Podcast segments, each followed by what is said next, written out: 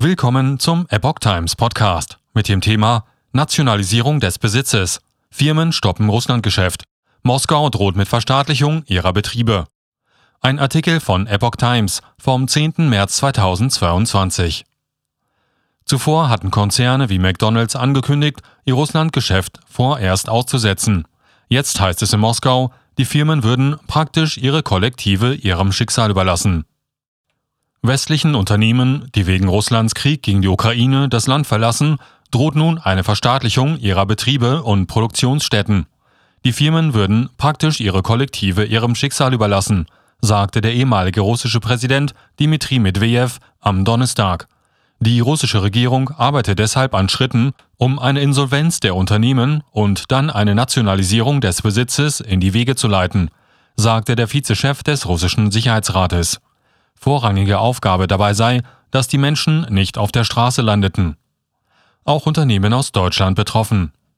Auf Grundlage des von Investoren in Panik zurückgelassenen Vermögens müsse eine neue Produktion aufgebaut werden, meinte Medvedev. Solch eine Herangehensweise ist objektiv und gerecht, meinte er. Betroffen sind unter anderem Unternehmen aus Deutschland, weiteren EU-Staaten und den USA. So hatte etwa Volkswagen das Russlandgeschäft in der vergangenen Woche gestoppt. Die Produktion in und der Export von Fahrzeugen nach Russland ist bis auf weiteres eingestellt. Der Hersteller betreibt in Kaluga südwestlich von Moskau und im weiter östlich gelegenen Nischni Novgorod eine eigene Autofertigung. VW-Konzernchef Herbert Dies zeigte sich als Anhänger maximaler Sanktionen, die aber durch Verhandlungen ergänzt werden müssten. Der Krieg Russlands gegen die Ukraine könnte laut dies noch heftigere Auswirkungen auf die europäische Wirtschaft haben als die Corona-Krise. Auf Dauer beschädigte globale Lieferketten dürften demnach zu riesigen Preiserhöhungen, Knappheit an Energie und Inflation führen, sagte der Manager der Financial Times. In vielen Ländern haben die Folgen des Angriffs auf die Ukraine die Produktion von Autobauern schon ausgebremst, weil Zulieferteile fehlen. Zudem führe der Krieg zu starken Verwerfungen auf den Rohstoffmärkten. Die Preise für Öl und Gas sowie Rohmaterial zogen weiter an. Unternehmen fürchten einen Mangel bei wichtigen Teilen und Betriebsstoffen. Noch kein konkretes Gesetz in Russland. Noch gibt es kein konkretes Gesetz in Russland, um das Vermögen von Unternehmen zu verstaatlichen, die sich vorerst zurückgezogen haben. Aber die Forderungen prominenter Politiker, auf die Sanktionen des Westens auf diese Weise zu reagieren, nehmen zu und werden immer lauter. Es wurde erwartet, dass das russische Parlament bald über ein solches Vorgehen entscheidet. Viele westliche Firmen hätten zunächst nur mitgeteilt, dass der Betrieb ausgesetzt werde. Von unwiderruflichem Rückzug war in den meisten Fällen nicht die Rede.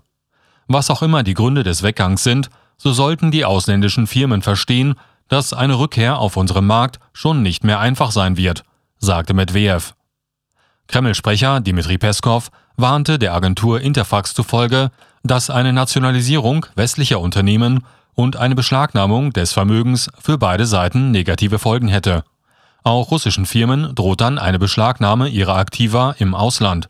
Es gibt inzwischen auch Vorschläge, dass das Vermögen wegen der Sanktionen treuhänderisch verwaltet wird. Wirtschaftliche Erholung verlangsamt sich.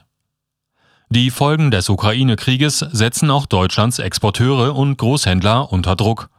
Laut einer Umfrage des Bundesverbandes Groß- und Außenhandel BGA sehen sich bislang knapp ein Drittel der Unternehmen von Sanktionen gegen Russland und den Gegensanktionen betroffen. Die Folgen der Corona-Pandemie sind noch nicht überwunden. Durch den Krieg und die verhängten Sanktionen verlangsamt sich die wirtschaftliche Erholung in Deutschland weiter sagte BGA-Präsident Dirk Jandura am Donnerstag in Berlin. Die große Mehrheit der Unternehmen unterstütze aber die Sanktionen. Zwar machen die Beziehungen zu Russland nur drei Prozent des deutschen Außenhandels aus, doch in einer vernetzten Wirtschaft reichen die Auswirkungen oft weiter, sagte Jandura. Unternehmen berichteten beispielsweise von eingeschränkten Handel mit Aluminium oder fehlenden Getreidelieferungen, von unterbrochenen Lieferketten oder fehlenden Lkw-Fahrern, die häufig aus der Ukraine stammen